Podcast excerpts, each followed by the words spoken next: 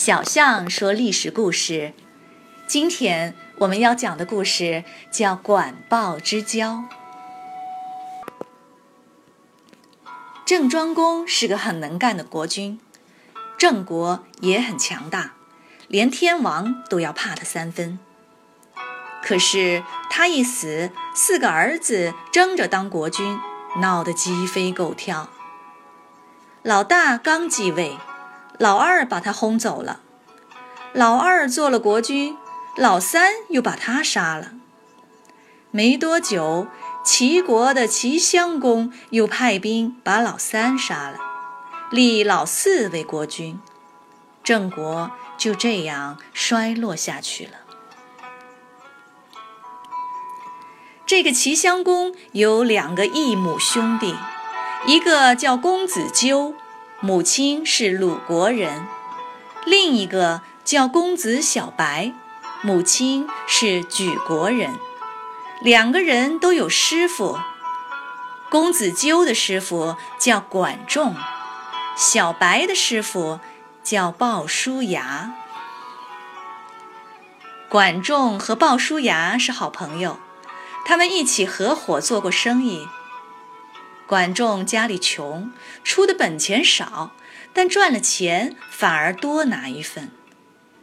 有人说不公平，鲍叔牙说：“没事，他家里困难，等钱用，我乐意多分些给他。”他们还一起打过仗，打仗的时候，管仲总是冲锋在后，逃跑在前。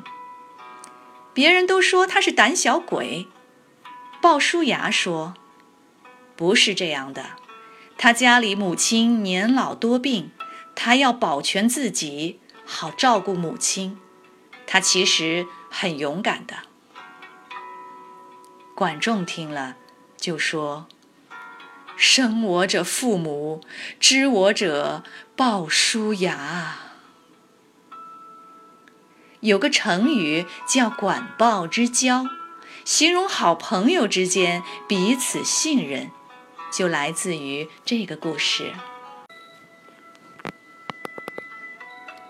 公元前六百八十六年，由于齐襄公很凶恶，管仲带着公子纠逃到了鲁国，鲍叔牙带着小白逃到了莒国。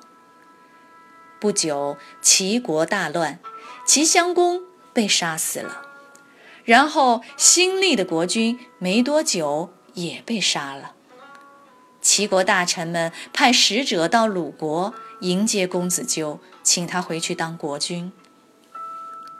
管仲对公子纠说：“公子小白在莒国，离齐国更近，万一他也回国，先到了抢了君位，就麻烦了。”于是。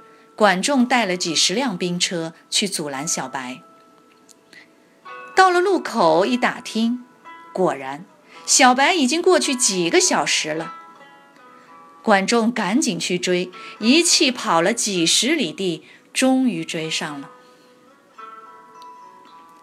管仲气喘吁吁地对小白说：“你回莒国去吧，你哥哥已经回齐国了，你不用再去了。”鲍叔牙在旁边瞪大眼睛喊道：“管仲，你管得着吗？你少管闲事，你给我走开！”管仲没办法，只好退在一边，偷偷拿起弓箭，对准小白，嗖的一箭射过去。小白大叫一声，口吐鲜血，倒在车里。鲍叔牙赶紧去救。只见小白直挺挺地躺在车里，应该已经死了。大家伤心地哭了起来。管仲见小白已死，趁乱偷偷地溜了。回去后，带着公子纠不慌不忙地往齐国前进。谁知道小白并没有死。管仲这一箭正好射在他的腰带挂钩上，吓了他一大跳。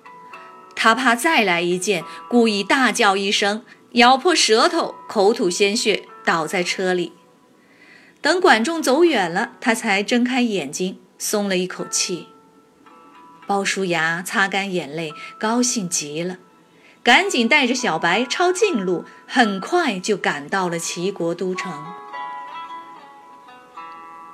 鲍叔牙劝齐国大臣们立公子小白为国君。有大臣说：“可是我们已经派人上鲁国接公子纠去了。”鲍叔牙说。齐国已经乱了两次了，这次一定要立一个有能耐的国君。公子小白是最合适的人选。再说，鲁国也是大国，如果立公子纠，以后鲁国就会干涉齐国内政，这怎么行？大臣们觉得挺有道理，就立公子小白为国君，就是齐桓公。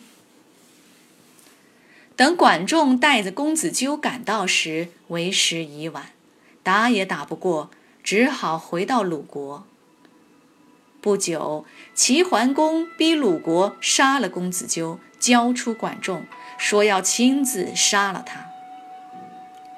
坐在囚车里的管仲心想：让我活着回去，准是鲍叔牙的主意。一路上。他叫随从们边唱歌边快走，赶紧离开了鲁国。到了齐国，好朋友鲍叔牙亲自到城外迎接，还把他推荐给齐桓公。齐桓公说：“他拿箭射我，要我的命，我还能用他吗？”